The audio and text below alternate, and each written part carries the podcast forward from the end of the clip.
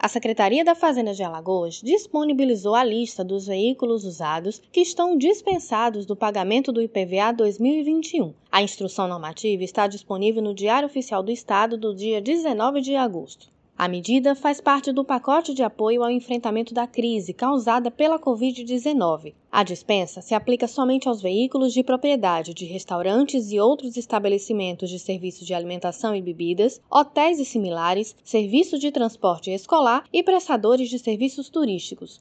O superintendente especial da Receita Estadual, Francisco Suruagi, fala um pouco sobre a iniciativa.